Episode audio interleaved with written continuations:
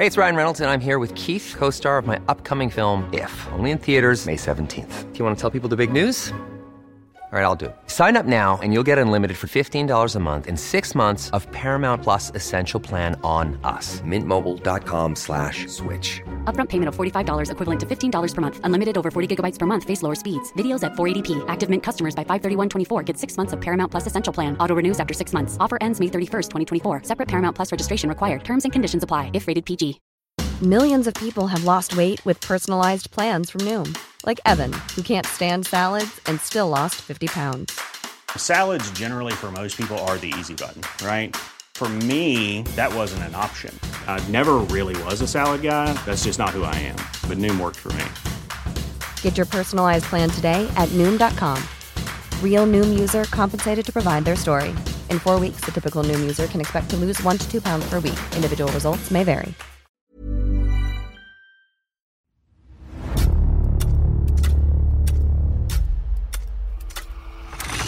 La nota roja en la prensa. Acontecimientos que conmocionaron a la sociedad. Esto es Archivos Secretos de la Policía. En el caso de la colonia Buenos Aires, la historia de la delincuencia se impuso. La justicia no pudo aclarar cómo ocurrió la muerte de seis jóvenes asesinados y el barrio se conoció como uno de los más peligrosos de la ciudad. Esta es la historia de la masacre en la Buenos Aires. El 8 de septiembre de 1997, aproximadamente entre las 16.30 y las 17.30 horas, se dio a conocer al Ministerio Público de la 50 Agencia Investigadora que momentos antes se había desatado una balacera en las calles de Doctor Andrade y Viaducto, en la colonia Buenos Aires. Al día siguiente, a través de las páginas del periódico que dice lo que otros callan, se dio a conocer el terrible caso suscitado el día anterior, donde se había desatado una balacera. El reporte preliminar se estableció que había un cadáver, así como varias personas lesionadas. De acuerdo con esa primera versión que se difundió, al parecer en la confrontación se habían visto involucrados policías de la Secretaría de Seguridad Pública del agrupamiento Fuerza de Tarea, también llamados zorros, y supuestos delincuentes.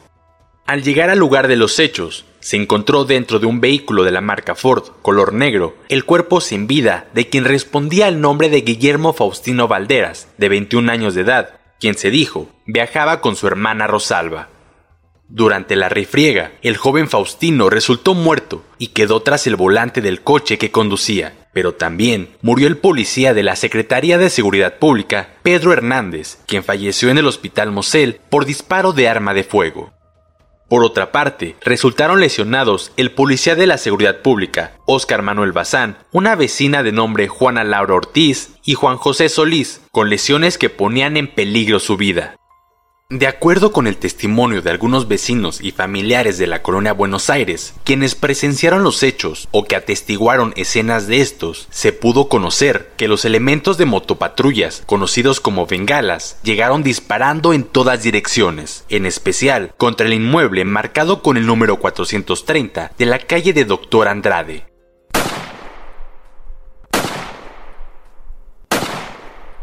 De inmediato, algunos trataron de cubrirse para no ser alcanzados por un proyectil perdido, pero cuando terminó la balacera, inmediatamente se asomaron para saber qué había acontecido, por lo cual se percataron de que había quedado muerto el joven Faustino dentro del vehículo, y de los lesionados que habían quedado sobre el asfalto.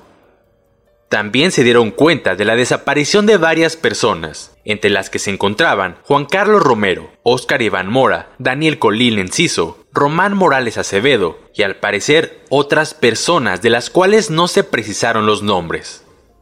Cuando parecía que la situación se había controlado y todo regresaba a la calma, se presentaron a declarar los elementos de la Secretaría de Seguridad Pública del agrupamiento Fuerza de Tarea Zorros manifestaron que luego de cumplir su servicio en el centro histórico, regresaban a su base a bordo de un camión designado para ello. Cuando circulaban por el cruce de eje central y viaducto, encontraron gran congestionamiento vial y se dirigieron hacia la calle de Doctor Andrade, de la colonia Buenos Aires. No obstante, el tráfico era tan atroz que se quedaron varados. Frente al número 423 de la calle de Doctor Andrade se detuvieron Ahí se encontraba estacionado el Ford Negro del cual descendieron dos de sus ocupantes y emprendieron la huida. Eleazar accionó su metralleta en diversas ocasiones, haciendo impacto los disparos en la humanidad de Guillermo Faustino Ramírez, quien murió instantáneamente.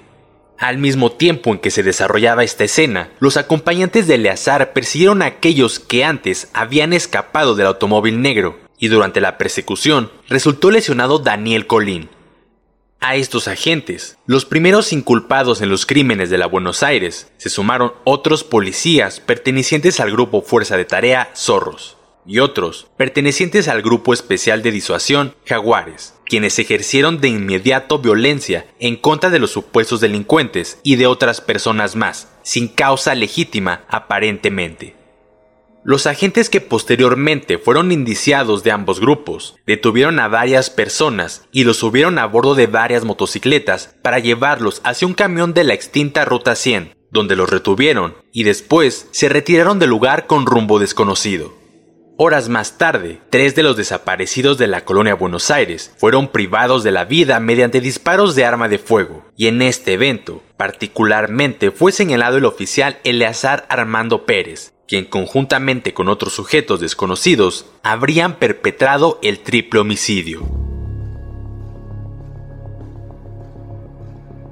Sin misericordia, les habían desfigurado el rostro y encapuchados y maniatados, los habían ejecutado y masacrado a balazos con un arma calibre 9 milímetros. Los cuerpos habían sido encontrados por tres sujetos, quienes casi por casualidad se percataron del cuadro de horror y de inmediato dieron aviso a las autoridades. Entre las pertenencias de uno de los jóvenes, las autoridades encontraron un localizador que en ese entonces se conocía como Viper, por lo cual gracias a este lograron dar con el nombre del dueño a quien contactaron para indicarle que la familia debía presentarse en la delegación Tláhuac para realizar el reconocimiento del occiso, quien en vida respondía al nombre de Juan Carlos Peralta Romero y tenía solo 17 años. Los otros dos jóvenes todavía tardarían un poco en ser reconocidos, pero finalmente se supo su identidad. Era nada más y nada menos que Daniel Colín Enciso y Oscar Mora Licea. El 30 de septiembre de 1997, se dio a conocer el reporte sobre el hallazgo de restos mortales, posiblemente de los otros tres jóvenes desaparecidos de la colonia Buenos Aires. Esto en un paraje de la carretera panorámica La Jusco, conocido como el Parque La Guitarra. Aunque solo encontraron algunos huesos de dos de las víctimas y de un tercer occiso casi la totalidad del cuerpo, la evidencia indicaba que a todos los habían quemado. Asimismo, se determinó la identificación de uno de los occisos, ya que a pocos metros de donde fue hallado su cuerpo, se encontró tirada también una cartera, con la cual pudieron saber su identidad. Por las evidencias que reunieron los peritos, pensaron incluso que se había tratado de un descuartizamiento. Esta hipótesis se descartó inmediatamente luego de que fueran encontrados indicios que la fauna silvestre pudo consumir los restos poco a poco. En el mismo sitio, también los asesinos dejaron las vestimentas de las víctimas, con las cuales pudieron haberles atado las manos. Finalmente, luego de casi una jornada de trabajo y el rastreo de pistas en un área de más de 400 metros, se determinó que los restos mortales pertenecían a los jóvenes Miguel Ángel Leal Alonso, Román Morales Acevedo y Alberto López Inés. Como la matanza en la Buenos Aires había alcanzado dimensiones considerables, a partir de octubre fueron consignados más de 20 policías por los delitos de abuso de autoridad y homicidio calificado. 23 más estaban prófugos y tres mandos militares habían sido acusados de homicidio con premeditación en el juzgado 19 del Distrito Federal. En total, se contaba con 52 miembros de la Secretaría de Seguridad Pública involucrados. Sin embargo, las autoridades judiciales consideraban que había todavía elementos para llamar y detener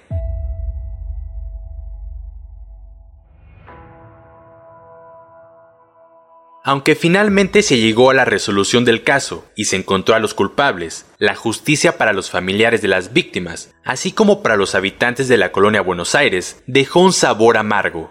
Finalmente, el 26 de noviembre de 1997, aproximadamente a mediodía de lunes, el juez que llevaba la causa del caso en el reclusorio Oriente, Cleofas Lucas Pérez, decretó formal prisión al coronel Moctezuma Cepeda, ex jefe del Grupo Jaguar, y al general José Lamberto Ponce Lara, ex jefe del Grupo Fuerza de Tareas Zorros, ellos como probables responsables del delito de homicidio calificado contra los seis jóvenes de la colonia Buenos Aires.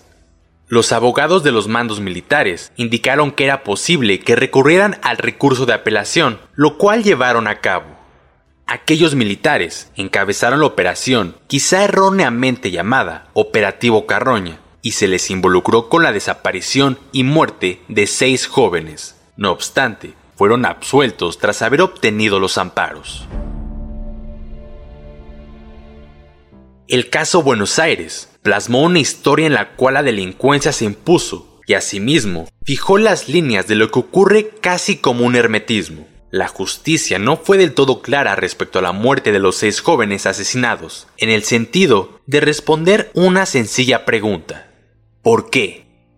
Es difícil que rompa su estigma respecto a ser, incluso hasta el día de hoy, referencia sobre los barrios más peligrosos de la ciudad, como aquel trágico año de 1997. Puedes escuchar este y otros podcasts OM en Apple Podcast, Spotify, Google Podcast, Acast, Deezer, Amazon Music y seguir la conversación en la cuenta de Twitter arroba podcastom o al correo podcast arroba om.com.mx. Esta es una producción de la prensa y el Sol de San Luis para Organización Editorial Mexicana.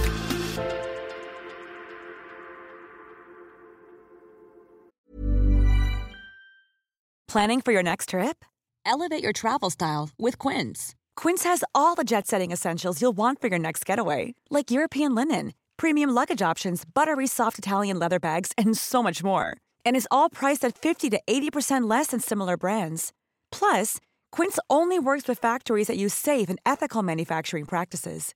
Pack your bags with high-quality essentials you'll be wearing for vacations to come with Quince. Go to quince.com/pack for free shipping and 365-day returns. ¿Te preocupas por tu familia? Entonces, ¿por qué darles solo huevos ordinarios cuando pueden disfrutar de lo mejor? Eggland's Best, los únicos huevos con ese delicioso sabor fresco de granja, además de la mejor nutrición, como 6 veces más vitamina D, 10 veces más vitamina E y 25% menos de grasa saturada que los huevos regulares, además de muchos otros nutrientes importantes. Así que, dales los mejores huevos. Eggland's Best, mejor sabor, mejor nutrición, mejores huevos.